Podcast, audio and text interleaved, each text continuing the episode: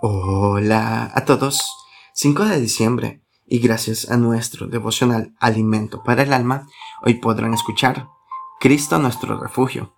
Lectura sugerida Salmo 61, que en su verso 3 nos dice, Porque tú has sido mi refugio y torre fuerte delante del enemigo. Un refugio, por definición, es un lugar que nos protege de alguna amenaza o dificultad. Ello implica que cuando el Señor dice que Él es nuestro refugio, implícitamente afirma que tendremos dificultades y conflictos en esta vida. Cuando todo marcha bien, nadie busca un refugio, deseando solo disfrutar de la vida al máximo cada día, tomando riesgos y desafíos con tal de seguir progresando.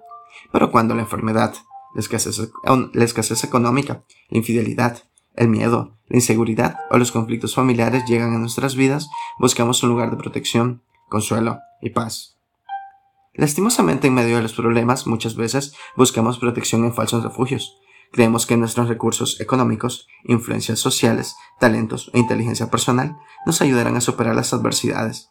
Sin embargo, todas estas opciones son sumamente ilusorias y peligrosas, tanto como una casa construida sobre la arena de playa, que al no tener un firme cimiento en el suelo, termina cayendo cuando una tormenta desea contra ella. De la misma manera, si nuestro refugio no está solo y exclusivamente en el Señor, entonces cuando las aflicciones golpeen nuestra vida, o el enemigo nos siente o nuestros pecados nos seduzcan, terminaremos frustrados, engañados y sumamente dolidos, tratando de entender cómo es que caímos tan profundo sin ni siquiera darnos cuenta de ello. El creyente verdadero puede atravesar por dificultades y no precisamente por estar en pecado, sino justamente por oponerse al mismo.